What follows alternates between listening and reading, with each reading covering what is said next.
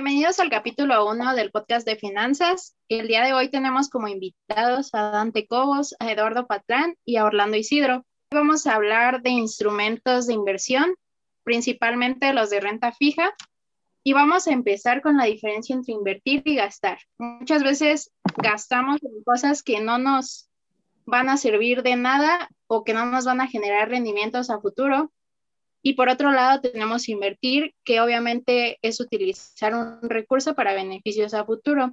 No solamente podemos invertir dinero, también podemos invertir tiempo, mente y pensamientos. Eh, tenemos inversiones tangibles, e intangibles. Las intangibles, podemos hacer inversiones en relaciones a futuro, en nuestros talentos e incluso en nuestra educación. Obviamente no es un activo visible, pero nos puede generar ganancias con lo que hagamos con todas estas inversiones. Por otro lado, tenemos las tangibles, que pueden ser de mayor o menor riesgo. Primeramente, tenemos que en la sociedad mexicana una de las más obvias ha sido depositar en el banco, ¿no? Y desgraciadamente a partir del año 2019, que fue cuando la tasa de interés se ubicaba en un 8%, hoy caído a un 4%. Entonces, comparado con un 6.25% de la inflación, no es viable para, ninguna persona ir y depositar su dinero en el banco. Una de las alternativas muy rápidas y eficientes es invertir en metales preciosos. Tal es el caso de la plata, que hace un año tuvo un incremento de un 50% en su valor y por lo tanto no están sujetas a activos financieros ni nada de eso. Bueno, siempre desde pequeños además nos han educado a, invertir, bueno, poner nuestro dinero en, los bancos o a veces hasta debajo de un colchón como normalmente lo dicen en cualquier anuncio publicitario.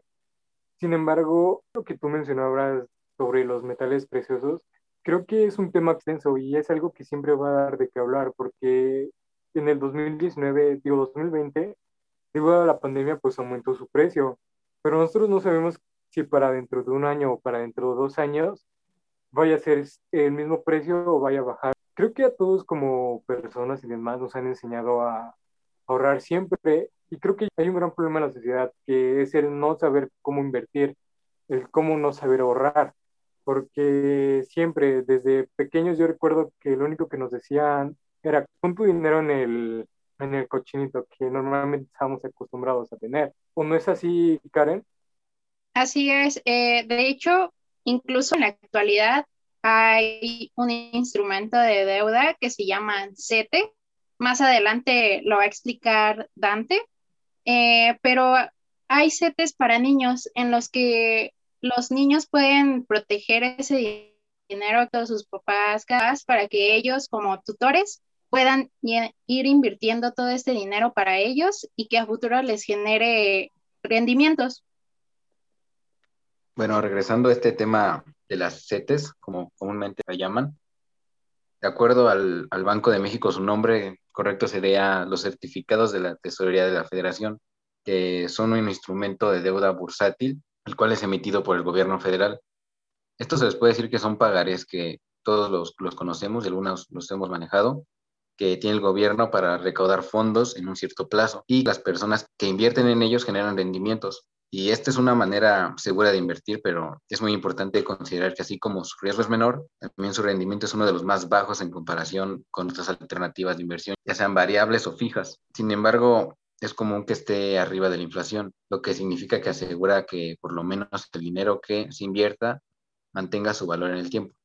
Entonces, para mí es la mejor opción ya que tu dinero nunca, nunca desaparece y siempre está seguro porque hay un intermediario que es una, que es una entidad bancaria y yo creo que resuelve el problema de muchos inversionistas principiantes en ese pues en esa transición de pasar de un ahorrador a un inversionista en la cual muchos no lo saben hacer y aquí se resuelve ya que está la, identidad bancaria de, de, por medio.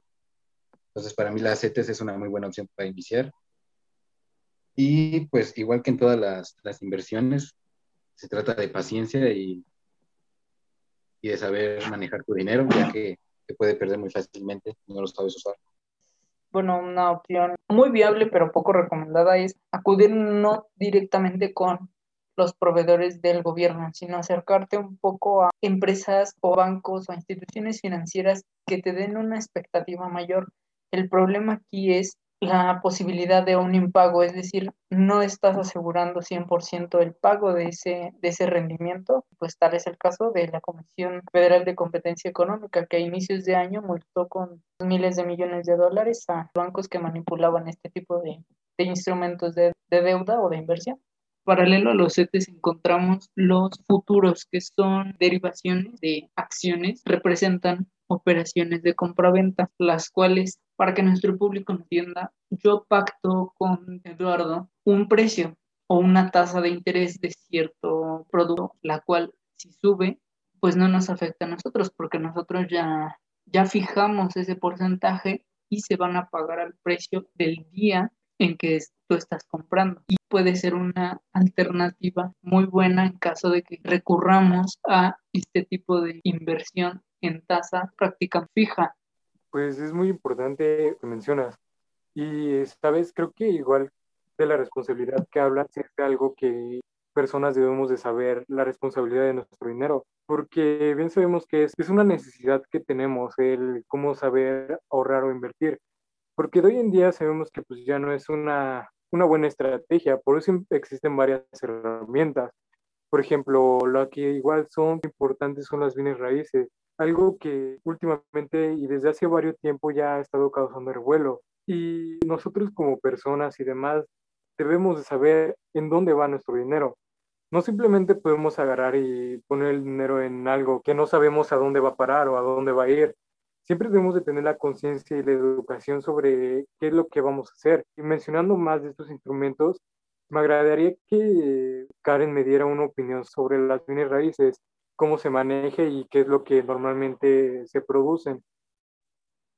Pues al igual y como lo mencionaba Orlando sobre metales preciosos, eh, bienes raíces por lo general no tienen eh, ninguna devaluación. Las personas obtienen ganancias de las bienes raíces por las rentas o las plusvalías que ésta genera. Hoy en día hay desarrollos inmobiliarios en donde una persona que por lo general es experta en esto y que ya ha tenido proyectos, es cuestión de que cada persona investigue un poco de ellos para que pueda invertir su dinero en este desarrollo y que en próximos cinco o seis años obtenga esta plusvalía de, de lo que él construyó. Somos personas que no queremos dedicar nuestro tiempo completo a las inversiones, pero queremos generar un ingreso secundario a nuestro trabajo o a lo que ganamos eh, cada mes.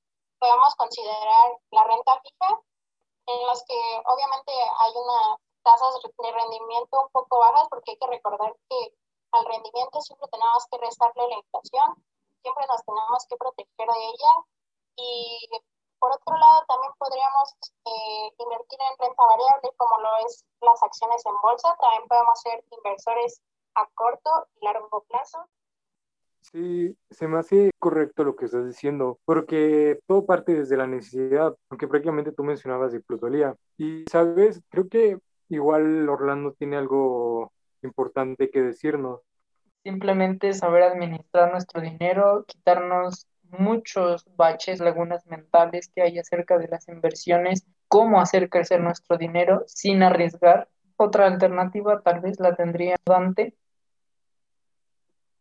Bueno, como también lo mencionó mi compañero Orlando, es importante afirmar que existen varios productos en el mercado y acciones en las cuales se puede invertir, pero el punto de partida es el objetivo principal de cada persona para invertir. Por ejemplo, no es lo mismo hacerlo para el retiro que para la educación de, tus hijos. Uno es mucho más inmediato que otro y obviamente también pues la importancia. Y obviamente también se debe considerar el capital con el que se cuenta y el plazo necesario. Ambos componentes son muy, muy importantes para tomar una decisión más acertada sobre el instrumento que, que le conviene.